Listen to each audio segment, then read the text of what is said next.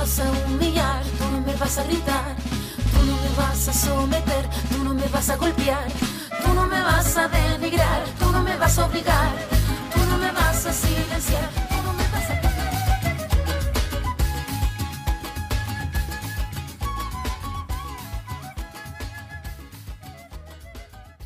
Olá, esse é um episódio extra do Punho Podcast. Meu nome é Cecília Farias.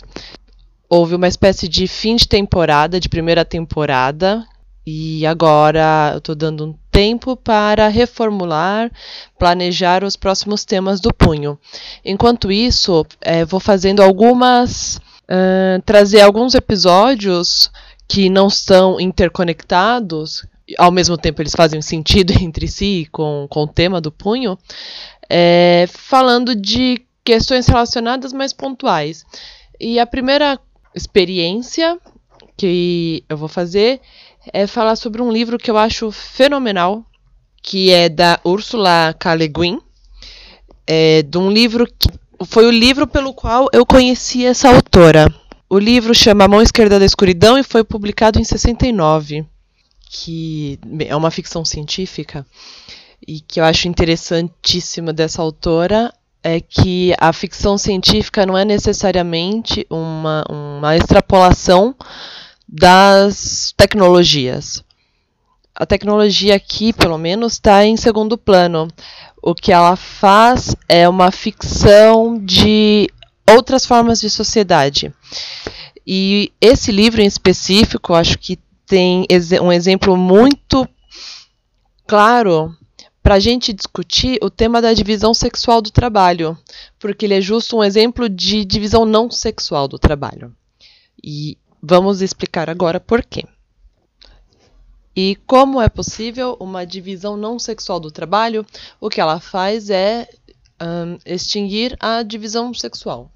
Então, um resumo do livro é: em um futuro em que existem muitos planetas com vários seres humanoides, e é um momento em que um terráqueo vai a um planeta tentar um acordo com esse planeta.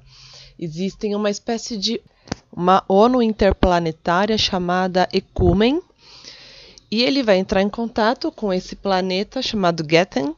Para os terráqueos chamava, pro- bem, para outros planetas chamava inverno por conta das condições climáticas do planeta. E que vai entrar em contato para ações diplomáticas para levar para esse planeta a participar dessas relações de trocas comerciais, eh, trocas de inteligência. Trocas comerciais, inclusive, são de troca de conhecimento mais do que de produtos, já que são distâncias muito grandes né, entre esses planetas.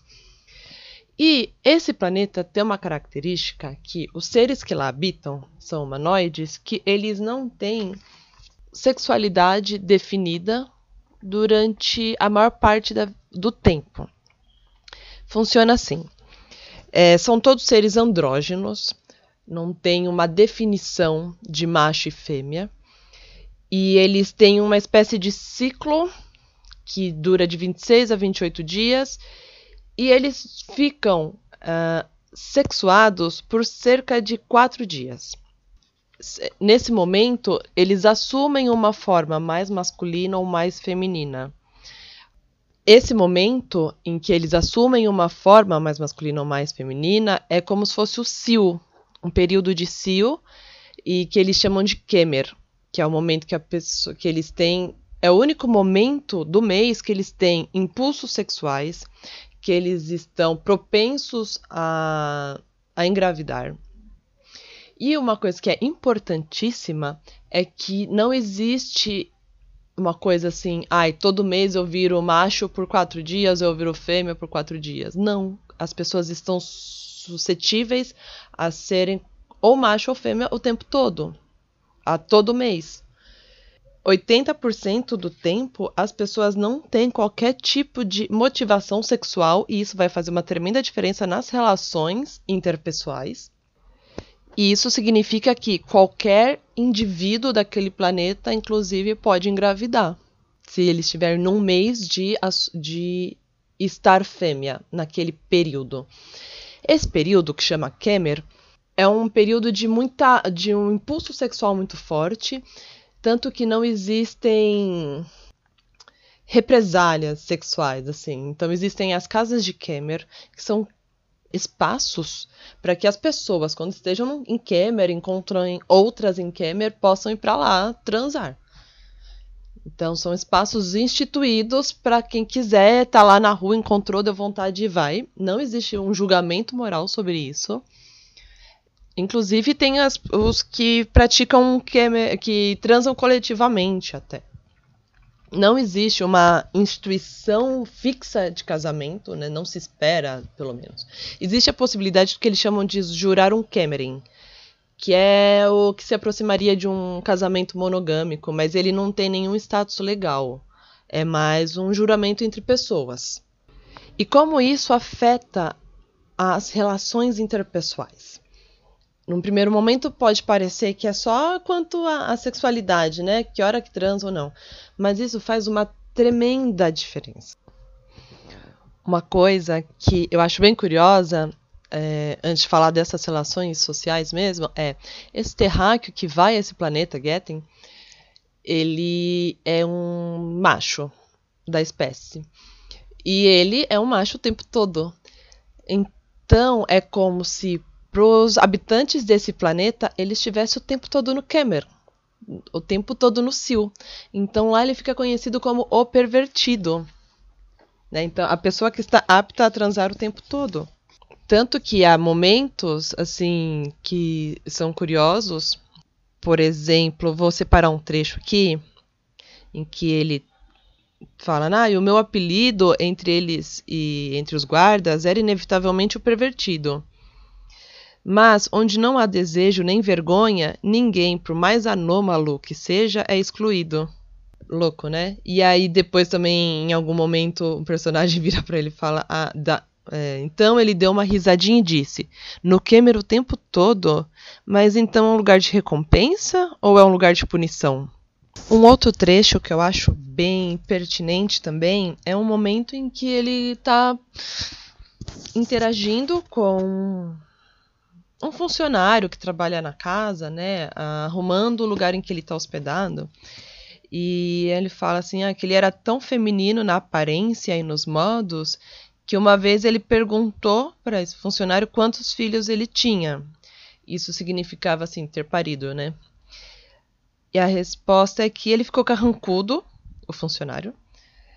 Bem, abre aspas, nunca tinha dado à luz, entretanto era genitor de quatro filhos. Era um dos pequenos choques que eu sempre levava. Choque cultural não era nada comparado ao choque biológico que sofri como macho humano em meio a seres que eram, 80% do tempo, hermafroditas assexuados.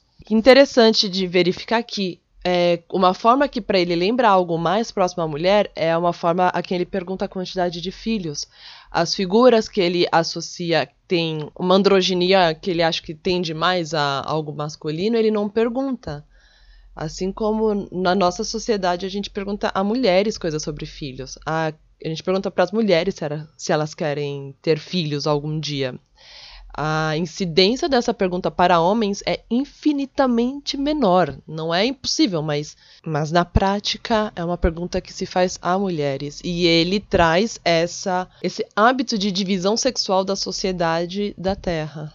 E quanto as relações interpessoais nessa sociedade, olha, se alguém quiser ver só sobre isso, quiser ler só algumas pagininhas do livro, vai lá no capítulo 7, que chama A Questão do Sexo. É uma espécie de relatório feito por algum outro hominídeo de outro planeta sobre essa parte específica, né, do que eles chamam, do que é chamado no livro de ambissexualidade e das interferências que isso tem nessa sociedade. Então, uma sociedade que 80% do tempo é andrógena, não tem sexualidade definida, não tem motivação sexual, ela não faz coisas por motivações sexuais. Então não existe um padrão de interação sociossexual ali. Não existe eu vou me comportar assim porque estou falando com um homem, ou vou me comportar assado por ser, estar falando com uma mulher. E, inclusive, essa limitação do impulso sexual para um tempo específico e que aí você vai lá e resolve os seus impulsos sexuais numa boa, evita uma série de frustrações sexuais e da exploração dessas frustrações. Então, você é um lugar em que você não vê prostituição, por exemplo, né, a, a prática do sexo em troca de dinheiro ou de ou de estupro. Ou mesmo a questão do, dos assédios, a questão da sedução, de tentar, sei lá, fechar um negócio usando de alguma sedução. Isso não vai adiantar.